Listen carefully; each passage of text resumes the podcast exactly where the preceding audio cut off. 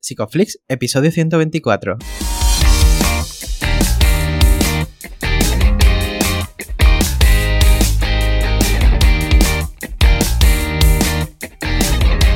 Bienvenidos a Psicoflix, un espacio de psicólogos para psicólogos, un podcast donde entre todos buscamos ser cada vez mejores profesionales de la psicología. Aquí hablamos de todas las estrategias, técnicas y noticias de la psicología contemporánea, pero siempre con la evidencia científica que nos gusta defender. Hoy estamos grabando el episodio del 26 de agosto y estamos emitiendo nuestro episodio número 124, en el que vamos a hablar de la nueva estrategia nacional de salud mental. Pero antes, recordaros que en psicoflix.com podéis registraros y estar al día de todas nuestras novedades. Bienvenidos al podcast, muchas gracias por estar aquí, yo soy Ye, muchas gracias también por, suscribirte y por estar ahí con nosotros cada semana, de la misma forma que está Darío también, que tal Darío.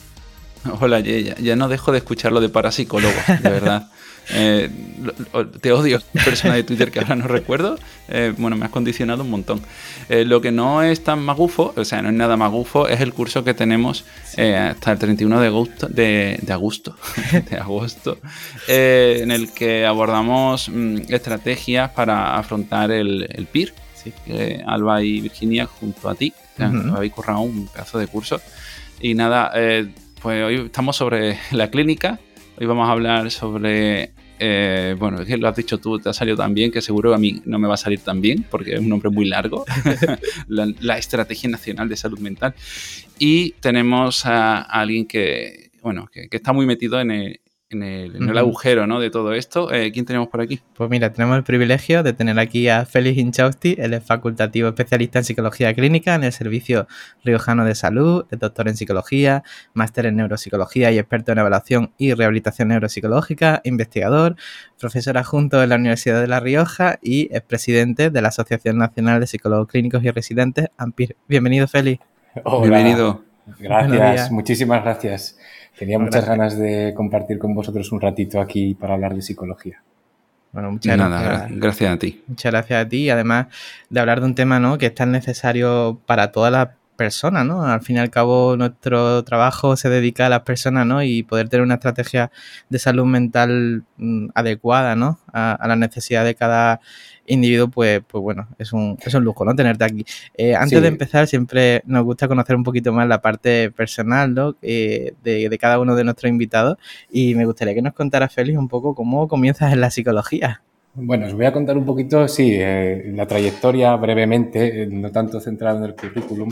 Sí que es verdad que yo estudié psicología en, en Salamanca, en la Universidad de Salamanca, que para los que no tengáis muchas referencias de su facultad, cuando yo estudié al menos, y han pasado unos añitos, eh, su plan de estudios estaba muy influenciado por la figura y obra de, Albert Bandura, que por cierto fue noticia, por desgracia, hace poquito tiempo.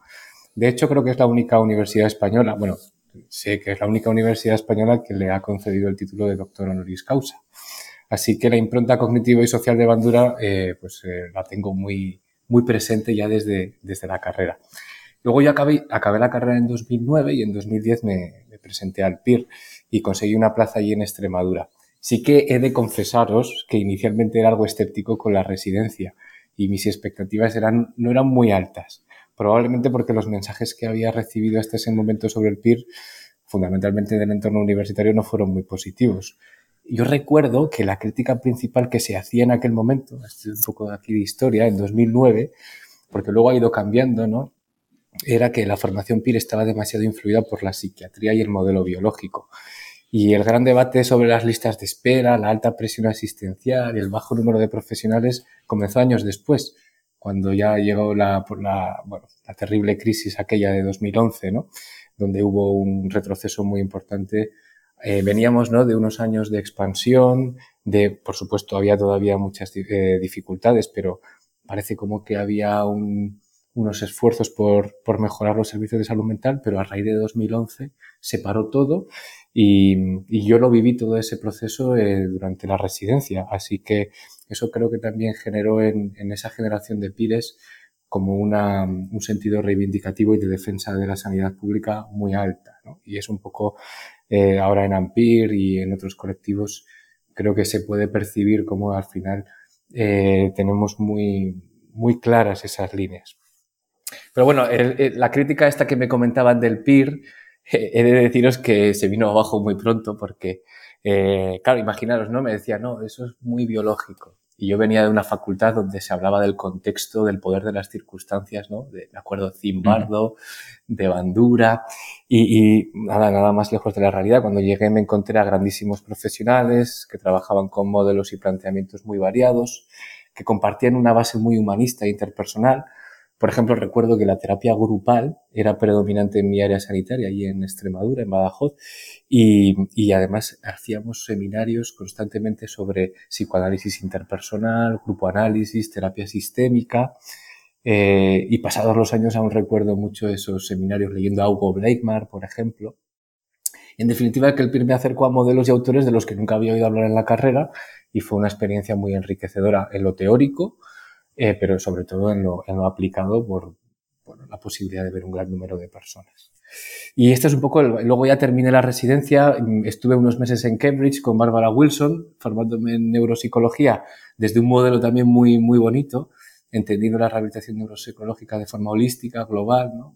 desde el autoconcepto, la identidad tras un eh, daño cerebral adquirido. Y ya luego estuve trabajando en Navarra hasta que ya en 2018 eh, me pude venir a mi tierra, a La Rioja que es donde estoy ahora trabajando en una unidad de salud mental infanto-juvenil. Así que este es un poco el recorrido brevemente. Sí, tengo, em, me están surgiendo como, como ideas y, preguntas.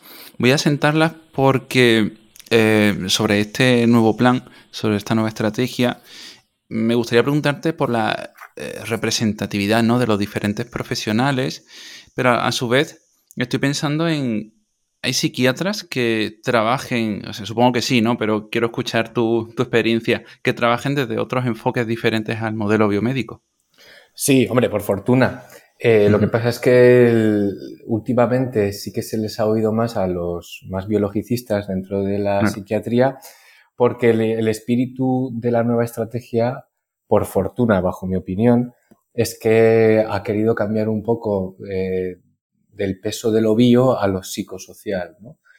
Porque cuando vemos esto de biopsicosocial, yo siempre me imagino como en, en una, escrito en un texto donde bio es enorme, está en letra Times New Roman 80, lo psico está ahí en medio a 30 y lo social yo creo que está a 12.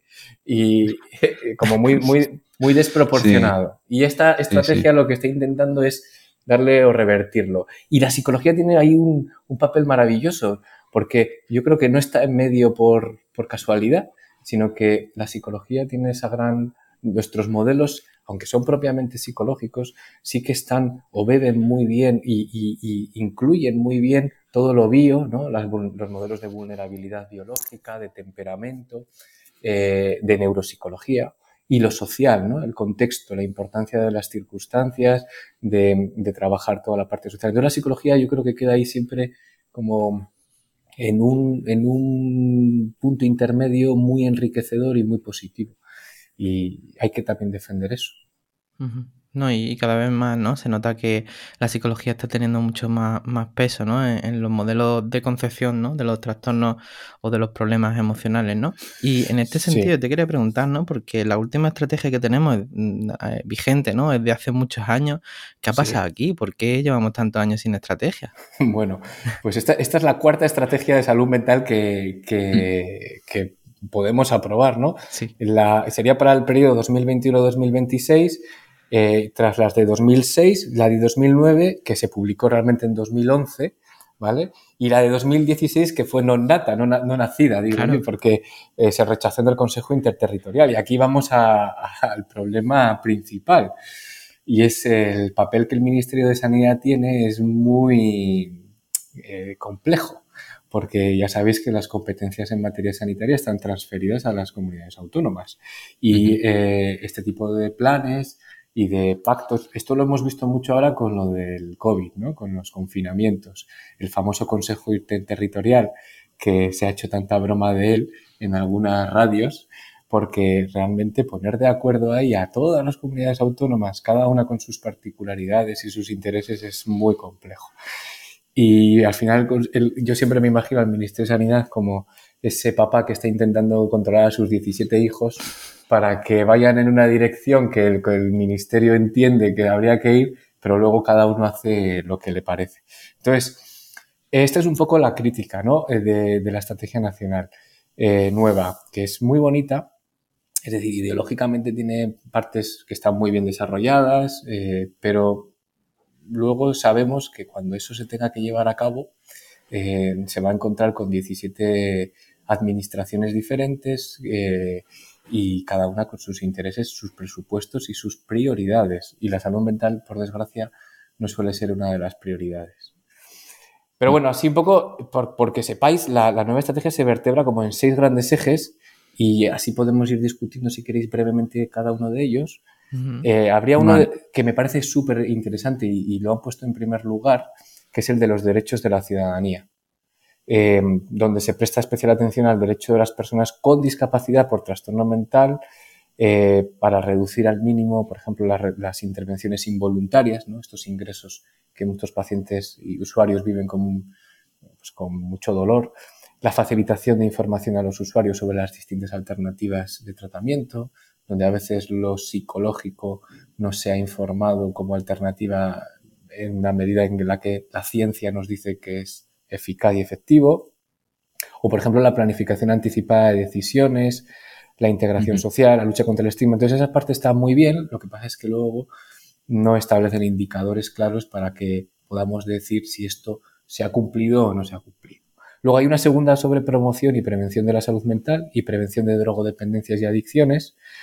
Es interesante también que se aborde la prevención cuaternaria. Esto sería algo un poco novedoso y que no quería dejarme comentar, porque lo de la prevención cuaternaria es esto que viene a decir, ¿no? Que, que tenemos que ser conscientes de que intervenir también puede tener eh, efectos perjudiciales sobre la población. Entonces habría que intentar evitar o atenuar estas consecuencias de una actividad sanitaria innecesaria. Y aquí con los psicofármacos, pues, por ejemplo, desde AMPIR hemos hecho bastantes eh, apreciaciones en este sentido de que se contemple también cómo incluir psicofármacos en en trastornos mentales leves o moderados, pues puede cronificar el problema y generar en las personas una sensación de, que no son capaces de afrontar sus problemas del día a día sin recurrir a una medicación.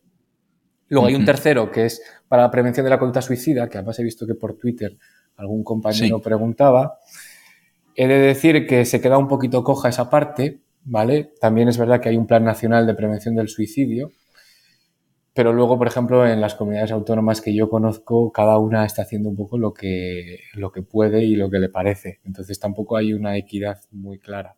Pero bueno, le dedica un apartado, ¿vale? Yo creo que, que a nivel por lo menos de, de darle peso, pues se le da. Y la última parte sobre la recuperación. Habla sobre, específicamente sobre la recuperación. Y aquí me parece muy interesante porque habla de, de reorientar los servicios de salud mental hacia la recuperación, empoderamiento de la ciudadanía y ayuda entre iguales, en una atención más próxima al domicilio. Y esto me recuerda a lo de la gran reforma psiquiátrica, ¿no? De los 80 y 90, donde el objetivo era la desinstitucionalización. Y ahora el objetivo eh, es potenciar un modelo comunitario de salud mental centrado en esto que os he dicho, ¿no? En la recuperación. Porque al final lo que vemos muchos los profesionales de, que trabajamos en el Sistema Nacional de Salud es que los tratamientos psicológicos y las intervenciones ocupacionales y laborales, es decir, lo psicosocial, debería ser pilares mucho más centrales frente al modelo biológico del síntoma y el psicofármaco. Al final, el síntoma a corto plazo, descontextualizado, no puede ser la única guía del profesional sanitario y por desgracia a veces tengo la sensación, o creo que muchos tenemos la sensación de que es así. Entonces, en el borrador explícitamente se habla de esto y de incluir al psicólogo clínico en atención primaria y protocolizar y organizar eh, circuitos de derivación. Yo creo que ya el, defensor del pueblo también ha hablado de la importancia de incluir psicólogos en atención primaria. Entonces, mm, bueno, yo creo que hay muchas voces, incluyendo esta estrategia, que lo apuntan. Así que habrá que presionar a las comunidades autónomas, a todas, para que lo vayan eh, poniendo en marcha. Claro, por, desgracia, luego todo esto se traduce en dinero en nuestras sociedades, es así. Y veo a puntos interesantes como, por ejemplo, que el tratamiento mm, se deba realizar en el entorno habitual de la persona y, eso lo traduzco en dinero. O sea, así funcionamos. Y, es horrible, ¿no? Por parte. Eh, ¿Cómo se podría adaptar todo esto a los presupuestos? Eh, tengo dudas sobre eso, claro. Eh. Aquí está el ¿Qué se hace ahí? A ver, la, estrategia es muy bonita, pero no deja de ser un brindis al sol. ¿Por qué? Pues porque no existe asignación presupuestaria para llevar a cabo los cambios mm. tan profundos que están planteando. ¿no? De hecho, fijaros que, yo he hecho un conteo de palabras que más se repiten en el documento por curiosidad. Es cosas de estas un poco frikis, pero la palabra que más se repite o las palabras que más se repiten son promover, impulsar y favorecer. ¿Eso, ¿Eso qué quiere decir? Pues lamentablemente. Que donde se pueda, ¿no? Porque no es una ley, no tiene rango de ley, con lo cual las, las, comunidades autónomas pueden hacer caso o no al texto. Lo que pasa es que sí que yo creo que, que espacios como este es importante que, que nosotros como votantes podamos también luego fiscalizar lo que están haciendo nuestros políticos, eh, porque ¿no? Eh, la salud mental se nos abre la... ¿no? Los políticos hablan ahora que está muy de moda de la salud mental, pero luego las medidas pues ya veis cuáles son. De plazas PIR, 204. Eh, de plazas de MIR de psiquiatría se van a recortar porque la hipoteca que va a pagar psiquiatría por la creación de su especialidad infanto-juvenil va a ser que en los próximos años va a haber menos profesionales formados. Entonces nos vamos a ver con un déficit. Ya lo hay, pero aún más en muchas comunidades autónomas. Y aquí volvemos a, que, a lo de siempre, la planificación. Pues no hay. Y, en este caso la planificación también tiene que ver con el no gastar dinero y cuando, quieres mejorar algo sin gastar dinero, mm, al final lo que vamos haciendo es hipotecando eh, los servicios sanitarios. Y luego está el problema que yo creo que más nos preocupa desde AMPIR y a mí particularmente, y es el de la inequidad en, el Sistema Nacional de Salud, las comunidades autónomas. ¿no? Al final, eh, me preguntabas antes que qué solución habría, pues habría que hacer un gran pacto pero un pacto nacional por la salud mental. ¿no? Cualquier plan serio de salud mental debería contemplar de forma simultánea medidas de política general, es decir, de tipo socioeconómico, y aquí se incluye la, famosa ley de dependencia, que está infradotada, infra, eh, infra o no, hay presupuesto. Em, luego a nivel política sanitaria, política educativa, justicia y reorganización de los sectores de salud mental. Pues, por ejemplo, los análisis del suicidio y las crisis económicas ya nos han dicho que cuanto más apropiada y magnánima, por usar una palabra que ha usado el presidente del gobierno, esa de magnánima, no sé si recordáis, que sea la protección contra el desempleo, ¿no? Es decir, al final, cuanto más ayudes a la población, em, pues menor impacto en la salud mental de la población va a haber, ¿no? Y entonces los gobiernos deben proporcionar redes de seguridad financiera, ¿no? Alimentos, vivienda, ayuda para el desempleo y se debe prestar no solo atención a la situación actual de las personas, sino también al futuro. ¿no? Es útil brindar apoyo comunitario a las personas que viven solas. ¿no? Estoy pensando en, una población envejecida en la mayor parte de las comunidades autónomas de España. Pienso en La Rioja, por ejemplo, en la mía, donde hay zonas rurales donde viven eh, muy poca gente y de mucha edad. Eh, claro, por ejemplo, en la prevención del suicidio, si esas personas viven en ese entorno rural, solitaria y no tienen recursos ni otras personas con las que compartir su tiempo, pues difícilmente vamos a poder llegar a, ese tipo de personas, ¿no? Y luego, pues bueno, eh, no tenemos una visión de conjunto mm, ni, ni, mucho menos equitativa, con lo cual este pacto nacional con asignación presupuestaria debería de ayudar a las comunidades autónomas a disponer de dinero para hacer todo esto que el plan, que, la estrategia de salud mental dice eh, y sabemos que funcionaría. Entonces, esta es un poco la crítica fundamental. ¿no? no hay dinero, eh, es un brindis al sol y si queremos hacerlo necesitaríamos eh, financiación. Claro, estoy pensando sobre esto, ¿no, Félix? Porque muchas veces, ¿no? Nosotros que estamos aquí entendemos lo que estamos hablando, pero muchas veces trasladar estas necesidades asistenciales a un lenguaje, ¿no? De gestión y que los políticos, las personas encargadas de turno puedan entenderlo, eh, ¿cómo es ese proceso también? Pues es complicado. Mira, fijaros, cuando, además es que esto es, llamativo, porque para poder primero hablar un lenguaje de gestión tendríamos que ser capaces de decirle al político cuántos profesionales hay trabajando en salud mental en, España. Y no tenemos ese dato. Es decir, fijaros lo, lo grave. Eh, no podemos decir, o sea, no, no sabemos cuántos psicólogos clínicos exactamente hay trabajando en el Sistema Nacional de Salud. Ni por supuesto psiquiatras, ni tampoco sabemos eh, exactamente cuántas consultas. Hay, estimaciones, pero no hay un dato concreto eh, de, por ejemplo, la atención primaria, cuántas consultas exactamente son de problemas de salud mental, ¿no? Sí que hay algunos estudios que nos hablan. De que casi la mitad o más de la mitad de las consultas pueden deberse a, problemas de salud mental o relacionados con la salud mental, pero no tenemos ese dato. Y luego también es muy curioso porque en la estrategia eh, tampoco pueden decir con exactitud cuántos centros de salud mental públicos, privados y concertados hay en España. Porque claro, cada comunidad autónoma lo tiene organizado de una manera y les dan nombres diferentes, con lo cual tampoco lo saben. Entonces, si ya partimos de la base de que no sabemos ni lo que tenemos, ¿cómo vamos a poder saber eh, hacia dónde queremos ir? Entonces, eh, primero, saber qué, hay. Luego, conocer exactamente qué hacen los profesionales que están trabajando en el Sistema Nacional de Salud. ¿Cuáles son las prestaciones más frecuentes eh, o las demandas más frecuentes? Si tuviéramos todos esos datos, podríamos ir a los gestores y a los políticos y, plantearles, mirar, esto exactamente. Y una vez que tuviéramos ese dato, pues podríamos planificar y, tener indicadores que nos dijeran exactamente si lo que hacemos funciona o no funciona. Y ajustar lo que ofrecemos a la demanda real que tenemos.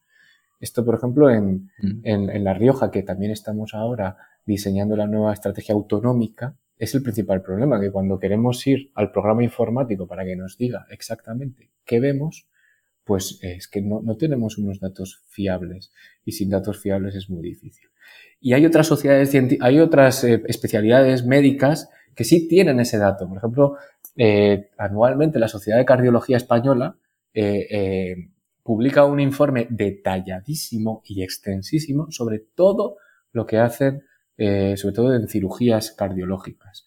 Entonces, eh, pues a mí me da una envidia cuando, cuando ves ese tipo de documentos. Y en salud mental estamos tan perdidos. No sabemos ni cuántos estamos, ni dónde lo hacemos, ni, ni si lo que hacemos es realmente eh, soluciona el problema más allá del cortoplacismo, ¿no? Porque sí, pues puedes prescribir una benzodiazepina y la, la ansiedad puede bajar, pero realmente qué ocurre luego a largo plazo. Y ahí estamos un poco en, en esta, yo tengo la sensación de esto es eh, una rueda de molinos, porque este debate llevamos teniéndolo muchos años y no hay ningún gobierno, ni, ni central ni autonómico, que, que, realmente vaya en la línea de, de, tener mejores datos de lo que se hace en salud. Sí, un poco la pescadilla que se muerde la cola, ¿no? Porque para analizar todo eso, de, igual forma hace falta una inversión económica. Entonces, no, no, se puede salir de ahí sin que se invierta. Un problema que suelo ver en nuestro gremio es eh, los separados que estamos a veces de, como has dicho, del votante en sí, ¿no? De traducir todo esto a, una necesidad comprensible y que luego, y que luego pueda traducirse en, apostar, ¿no? Por, por este tipo de estrategias. ¿Qué podríamos hacer ahí, sobre todo dentro de comunidades como científicas como la como Ampir, por ejemplo? Bueno, pues aquí es eh, reunirnos mucho con todo el mundo, sobre todo con políticos, que son los que tienen, eh, al final, los que todo lo que se habla en el Congreso, en el Parlamento, en el Senado, es decir, en, en, ¿no? en donde nosotros votamos a nuestros representantes políticos y es un tema que tiene que empezar a aparecer eh, en el Congreso, ¿no? Y aquí, pues Íñigo Rejón ha sido uno de los de los que más ha llevado este, este tema, ¿no? Y, yo creo que ha sido muy importante, muy importante que se haga porque, porque hasta este momento, sí, eh, en redes sociales, eh, a nivel de las personas individualmente hablamos de este tema, pero los políticos creo que a veces están muy desconectados. Pero sí que es curioso, ¿no? Cuando Íñigo Errejón le preguntó a la ministra sobre eh, cómo íbamos a mejorar o cómo iba a mejorar o qué planes había para mejorar la atención psicológica en el Sistema Nacional de Salud, eh, la ministra le respondió sobre la especialidad de psiquiatría infanto-juvenil. ¿Os acordáis? Mm, sí, sí, sí. Entonces eso también... Yo, yo me imagino que, que, bueno, esta especialidad de psiquiatría infanto-juvenil que, que, está muy bien, eh, parece como que también ha tenido un papel de cortina de humo, ¿no? Como decir, bueno, para que se vea que estamos haciendo algo, sacamos aquí esta especialidad, que es verdad que llevan los psiquiatras peleándola mucho tiempo, pero el, ministerio nos mintió, nos mintió porque lo que nos habían transmitido siempre es que iban a salir la de psiquiatría y la de psicología juntas y, no ha sido así. Entonces, pues bueno, por coherencia formativa, científica, asistencial, pues eh, nosotros creemos que debían de haber salido juntas. Y, pero bueno, más allá de eso, eh, tenemos que, eh, em, eh, como votantes, exigir a nuestros políticos que cuiden realmente de la ciudadanía y, de, nuestros, pues, de nuestros familiares, de nuestras personas de nuestro entorno, que yo creo que prácticamente a todos nos tocan amigos o familiares con problemas relacionados con la salud mental. A mí, desde luego, me tocan y, yo creo que a prácticamente todo el mundo y empezar a, exigir que, se cuide esta parte, eh, lo emocional y también lo físico, pero lo emocional es una parte muy importante y muy olvidada en la salud mental. Claro, eh, me, pica la curiosidad también, ¿no? Sobre este tema, porque hablamos de las necesidades de las personas, de qué manera se incluyen en la elaboración del plan, ¿no? De, de, pues de personas usuarias de salud mental. Bueno, eh, han participado eh, usuarios y familiares de, de, pacientes de salud mental en la estrategia. luego hay una fase de, en la que AMPIR y otras participamos, pero también hay las asociaciones de, de, usuarios.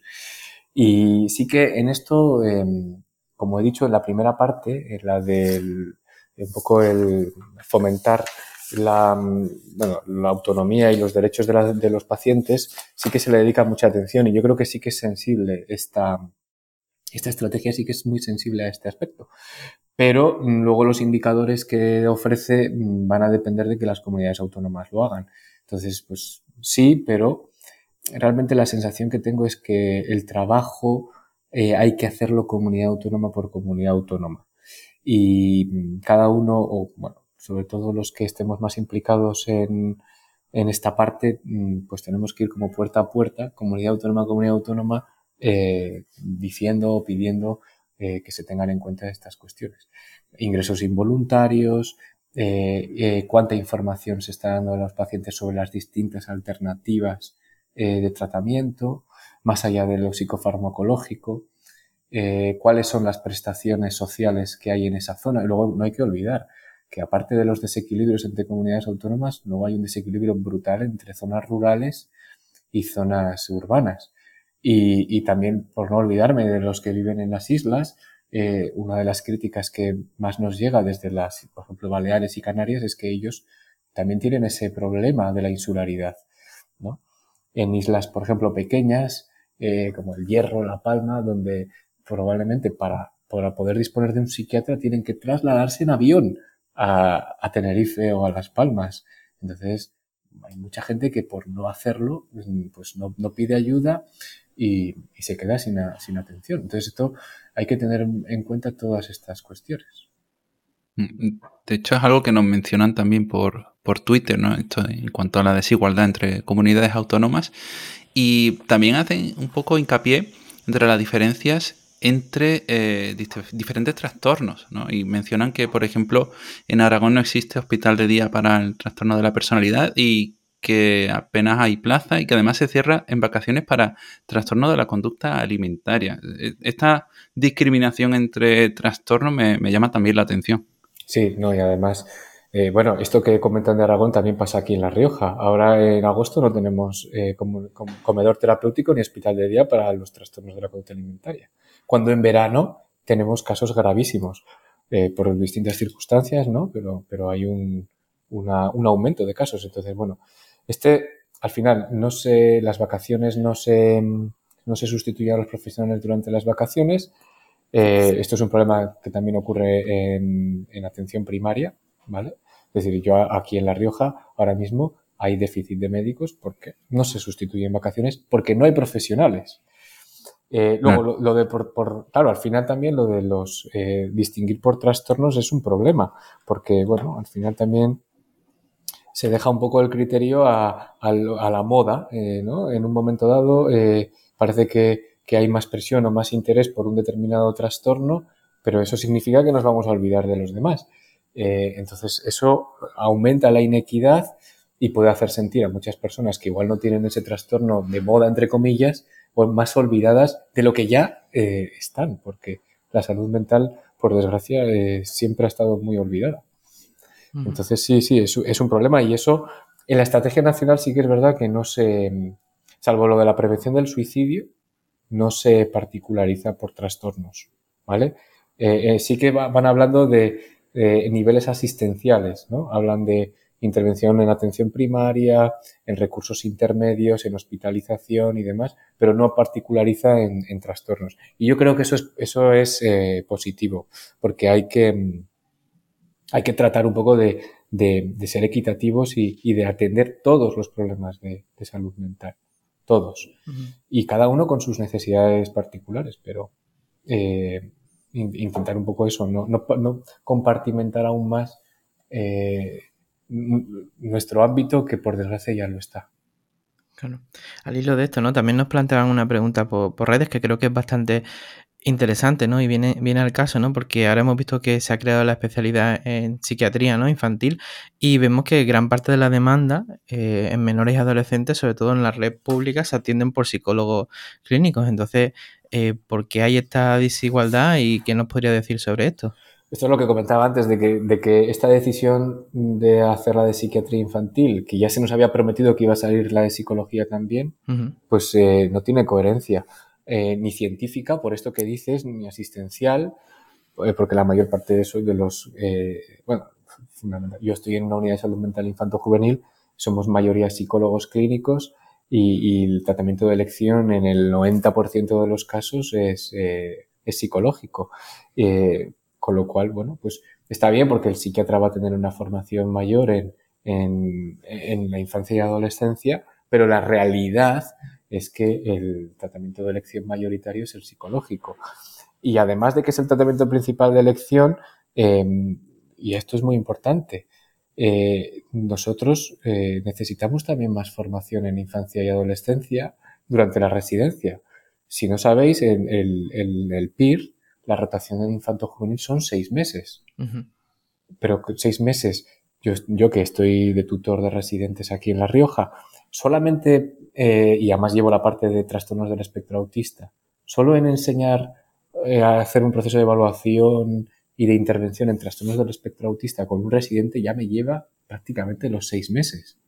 Si ya luego empezamos a practicar habilidades o destrezas para la observación del juego libre y juego guiado en niños, o por ejemplo para trabajar el apego en 0 a 3 años con los papás, eso ya es una formación que, prácticamente se come los seis meses. Entonces, nuestra formación también es eh, o necesita mayor especificidad en infancia y adolescencia. Y realmente yo creo que la mayor parte de los profesionales que trabajamos en el Sistema Nacional de Salud, eh, bueno, pues hemos vivido esta creación de la especialidad de psiquiatría como, como no sé, algo que, que si no iba de la mano con psicología, como que no tenía un gran sentido. O sea, tiene sentido para, para que los psiquiatras conozcan más, pero la realidad asistencial y científica es que los tratamientos psicológicos son los de primera elección. Y bueno, al final ha sido un poco difícil de, entender y ha generado bastante controversia y malestar por esto que os estoy diciendo. Pero bueno, en cualquier caso, los psiquiatras, eh, vamos, han conseguido algo que, que yo creo que también era importante para, bueno, ellos un poco lo plantean en términos de, mm, ampliar su abanico terapéutico más allá de los psicofármacos en la infancia y adolescencia. Pero por otro lado, para eso ya estamos los psicólogos clínicos. Entonces es, un poco extraño. Claro. De, hecho, nos preguntan también por Twitter que, cuando un psicólogo infanto juvenil en el PIR, en, las plazas, ¿no? que cuando se va pues hacer esta especialidad. Ya os digo que el ministerio nos, nos, dijo que se iban a hacer juntas, las de psiquiatría y la nuestra. Mm, no ha sido así y parece como que nos están relegando a un nuevo decreto de especialidades, un poco el marco en el que se van a fijar las normas, por así decirlo, para crear nuevas especialidades. Y bueno, y aquí también eh, lanzo un mensaje de otros compañeros, por ejemplo, la especialidad de urgencias. Llevan años peleando para hacer los médicos y, ahora en la COVID eh, más porque eh, bueno era muy importante tener profesionales muy bien formados mm, en urgencias y tampoco se les ha hecho caso. Así que bueno eh, no sé ya os digo que tengo la sensación de que esta de, de la psiquiatría infantil juvenil también ha sido un instrumento del, del gobierno para decir que están haciendo algo para la salud mental de la población pero mm. creo que no, creo que realmente a la hora de la verdad tampoco va a suponer eh, un gran cambio. Y, y, el cambio principal que va a suponer es que va a haber menos psiquiatras en los próximos años, porque como han aumentado a cinco años su residencia, pero no han ampliado el presupuesto, es decir, tienen que formar un año más a la gente con el mismo presupuesto. Con lo cual lo que han hecho es reducir el número de plazas en total de psiquiatras. Entonces habrá déficit. Ya veníamos de déficit, pues habrá más. Entonces, bueno, esta es la hipoteca. Y esto es bueno que lo, y esto es bueno que lo sepa la población, ¿eh? porque a veces eh, estas cosas se desconocen, ¿no? se vende, sí, se crea esta especialidad, pero, pero la letra pequeña es, pero vamos a tener un déficit de profesionales. Claro. No, al final lo que decía Darío, ¿no? Que el dinero es, lo que manda y es lo que al final es la brújula, ¿no? En, la creación de, de, bueno, de puestos de trabajo también en este sentido. Y yo quería recoger algo que has comentado antes, ¿no? Porque estábamos hablando de la iatrogenia y vemos como que, en muchas ocasiones, ¿no? Nos encontramos ante métodos coercitivos, contenciones, violencias asistenciales. Eh, ¿De qué manera se tiene en cuenta esto en, el, en la estrategia? Pues eh, un poco en la línea de promover eh, y evitar que ocurran este tipo de cuestiones, pero, pero no mucho más allá. Es decir, ¿no? Pues promover el, el, contabilizar o el saber cuántas intervenciones se están haciendo de este tipo, coercitiv más coercitivas. Em, tratar de que no se lleven a cabo, pero es un poco un brindis al sol. Si queremos evitar este tipo de, intervenciones, lo que tenemos que hacer es intervenir mucho antes y trabajar en la parte de la prevención. Eh, y, en lo comunitario que comentaba eh, que comentabais también antes, ¿no?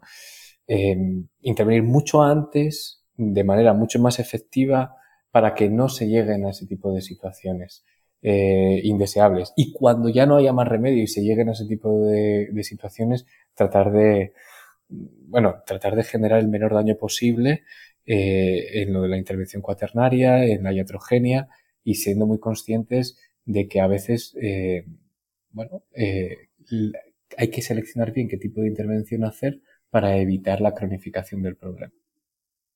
No sé, es un poco así. Sí, tenemos siempre problemas de base, ya empezamos desde la formación universitaria a veces y seguimos hacia arriba, no por el embudo, y nos preguntan también por una parte de este embudo que es el acceso PIR y cómo lo, lo, podemos soportar, ¿Qué, ¿Qué, planes hay en cuanto a eso. Bueno, pues eh, es vergonzoso el número de plazas PIR que tenemos, no hay otro adjetivo que me venga a la cabeza, me parece, eh, bueno, que es, hombre, si, si vemos la trayectoria histórica, claramente hemos visto que ha mejorado, ¿vale? De, pues en la época en la que había 20 y pocas plazas PIR o 30, ahora hay 202, pero 204, perdón, eh, se van a ofertar para la siguiente convocatoria, pero es un número claramente insuficiente, eh, no atiende a las necesidades reales y futuras del sistema de salud. Eh, hay 222 plazas PIR acreditadas, pero no se han ofertado, con lo cual será bueno también que, los votantes les recordemos a los políticos de esas comunidades autónomas donde no se han ofertado las plazas PIR, que, igual no tienen profesionales de aquí a, unos años. Tened en cuenta que eh, ahora va a haber, bueno, y en estos años, las jubilaciones de toda esta generación baby boom, eh, y hay un gran número de psicólogos y psiquiatras de esa generación, se van a jubilar y no hay un, recambio porque no se están formando los profesionales suficientes.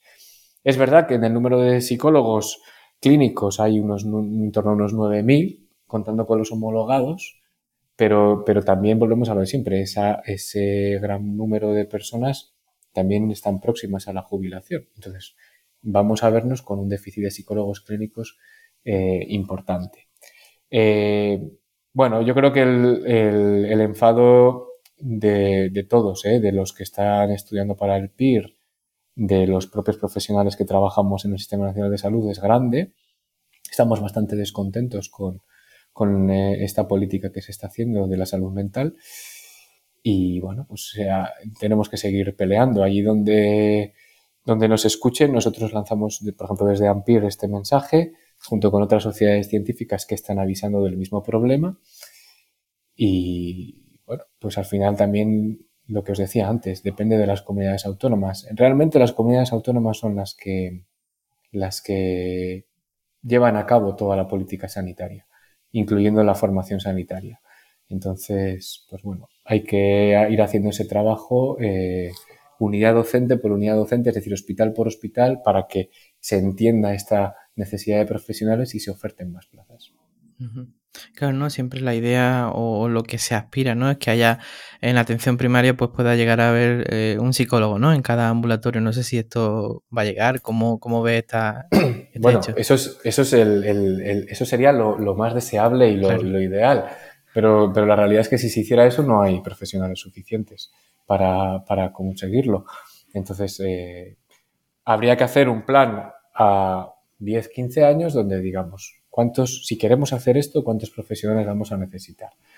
Porque si no vamos a ir mm, haciendo políticas cortoplacistas y con parches que probablemente pues eh, luego sean o generen más problemas que beneficios. Eh, entonces, hay que ver cuántos hay, cuántos profesionales hay, lo que os decía antes, no lo sabemos. Entonces, a ver si ya el Ministerio pone en marcha ese registro nacional de profesionales sanitarios que lleva diciendo que iba a hacer hace muchísimos años, pero que de momento no, está, está parado y no sabemos nada. ¿Cuántos hay? ¿Cuántos se van a jubilar? ¿Cuántos necesitamos? ¿Y con cuánto vamos a crecer para ajustar también el número de profesionales que vamos a necesitar? Eh, todo eso, pues de momento no, no, se ha hecho. Y es un trabajo que yo creo que es el, serían los cimientos y no se hacen. Eh, aquí en La Rioja eh, pues poco a poco vamos, los psicólogos que estamos un poco más implicados, vamos eh, pidiendo y exigiendo este tipo de cuestiones, vamos consiguiendo pequeñas cosas, pero es un trabajo que hay que ir haciendo en todas las comunidades autónomas. Mm. Tiene pinta de que esto es lo más urgente, ¿no? Que, tendríamos que conseguir, por, lo que dices. Pero yo quería saber si hubiese algo mm, que tú eh, bueno, desde tu perspectiva, tuviésemos que, conseguir eh, pronto, ¿qué sería urgente dentro de esta estrategia? Bueno, yo creo que lo principal es facilitar el acceso y favorecer el acceso a tratamientos psicológicos en la población. Al menos hablo también desde lo que la psicología puede aportar al sistema, ¿vale? Sí. Digo porque también pienso que, que trabajo social, enfermería especialista en salud mental eh, y los terapeutas ocupacionales. Esas son tres grandes figuras que están muy olvidadas y que creo que habría que potenciar sus figuras, ¿vale? Más allá de psicólogos y psiquiatras que también somos importantes, pero por ejemplo que en todas las unidades de salud mental infanto-juveniles haya un trabajador social que pueda coordinarse pues con, bueno, con los servicios sociales de la zona del menor, eh, con comunidades terapéuticas, con colegios, es decir, hay una parte ahí de otros profesionales muy importantes. Pero en el campo de la psicología es favorecer y facilitar el acceso a tratamientos psicológicos y eso pasa por eh, la inclusión de la figura del psicólogo clínico en la atención primaria. ¿Por qué? Porque facilitas el acceso eh, de la población en su mismo centro de salud. Es decir, que incluso en los centros de salud rurales vaya un psicólogo clínico para que toda esa población, estos ancianos que viven solos, eh, estas personas que estén con, depresión, con ansiedad, que lo hay mucho en el entorno rural. Eh, por ejemplo, este, este, aquí en La Rioja, ¿no? Eh, este, el cambio climático está siendo devastador para los agricultores. Y, bueno, hay personas que están con un malestar emocional, lo conozco y lo vivo de, cerca, ¿no? La Rioja es una, zona muy, muy, muy, pues agrícola, con toda la zona del vino y demás, eh, están, hay personas que han perdido todas sus cosechas y, que lo están pasando muy mal. Entonces, eh, a, este tipo de personas, aparte de que obviamente hay que darles ayudas sociales eh, y garantizar una calidad de vida digna, es importante también que, que un psicólogo pueda abordar toda esa problemática in situ en sus centros de salud porque eso si no va a generar luego trastornos mentales más graves eh, y luego todo el tema de, la prevención del suicidio. Entonces yo creo que esa sería la medida fundamental. Y luego abocar e insistir en que la salud mental debe de partir de un gran pacto nacional donde todas las comunidades autónomas también participen a través del Consejo Territorial, que incluya lo que he dicho antes, eh, políticas sociosanitarias eh, perdón, socioeconómicas, sociosanitarias, educativas, incluso de las fuerzas y cuerpos de seguridad del Estado. Es muy importante que la que policía, guardia, guardia civil, eh, policías locales eh, entiendan muy bien la problemática de salud mental para también su manera de intervenir y abordar pues todo este tema. Noticias, ¿no? el periodismo, los medios de comunicación, es decir, es un gran pacto eh, donde realmente nos, sentemos y hablemos eh, teniendo en cuenta también a, los eh, pacientes de cuáles son los problemas y las necesidades. Y esto no es algo que, porque dicho así podéis decir, bueno, esto es imposible y idílico. No, no, esto se ha hecho ya en, Estados Unidos, por ejemplo, se han llevado a cabo reformas y pactos por la salud mental de este tipo. Y en Europa también tenemos en Reino Unido, en Alemania, eh, ejemplos de este tipo. Entonces yo creo que ya va siendo hora de que aquí en España nos tomemos la salud mental de manera seria, rigurosa, eh, dotemos de presupuesto eh, todo, todo, lo que se escribe en, los papeles y eso va a pasar por dinero, personal, recursos y, realmente pues nos tomémonos en serio esto porque va a ser un problema eh, enorme en los próximos años si no lo abordamos. No, sin duda es un problema estructural, ¿no? Y que afecta a múltiples niveles y a, múltiples áreas de, nuestras vidas. Y mm, yo te quería plantear la última pregunta antes de cerrar el episodio, ¿no? Porque vemos que de alguna forma u otra todos estos problemas repercuten también. Hay unas diferencias de género tremendas en los cuidados, ¿no? Eh, en detrimento de las mujeres. Entonces, eh, y de qué manera se tiene en cuenta esta perspectiva de género, ¿no? También en, este plan, ¿no? De, o esta, sí, Sí, muy importante esta pregunta porque se me pasaba y, la perspectiva de género es, eh, en esta estrategia se le da mucha importancia y es que además eh, es así, como dices tú, el, rol de las mujeres en la sociedad realmente es el de cuidadoras, amas de casa, pero además trabajadoras, eh, madres. Eh, entonces, eh, sabemos que un gran volumen de, las, de los usuarios de salud mental son mujeres y, a veces no se tiene en cuenta este criterio a la hora de, trabajar, ¿no? Y, por ejemplo, pues los efectos de las intervenciones no son iguales en varones que en mujeres mm, y tenemos que tener mucho cuidado con todo esto.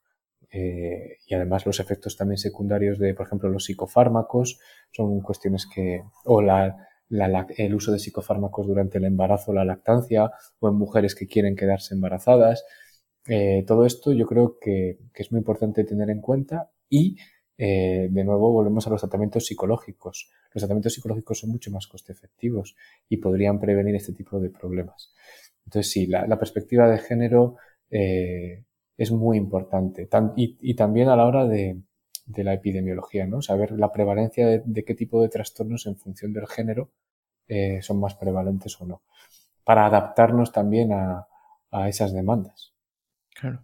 No, no, importante. Por eso quería plantearte la pregunta porque creo que es algo que es necesario, ¿no? A tener en cuenta. Y, ya, Feli, estamos llegando al minuto final del programa. Sí que me gustaría consultarte si alguien que te quisiera consultar más sobre el tema, te quisiera localizar tanto a ti como a Ampir, ¿dónde os podrían encontrar? Sí, porque además la estrategia es eh, amplísima, ¿eh? es, un, es un documento muy largo y no nos ha dado tiempo a hablar de todo, pero cualquier duda, cualquier cuestión, pues yo creo que por Twitter, eh, si ponéis mi nombre, aparece. Eh, en redes sociales, eh, Twitter, en la propia página de Ampir, ahí está también mi, contacto, ¿vale?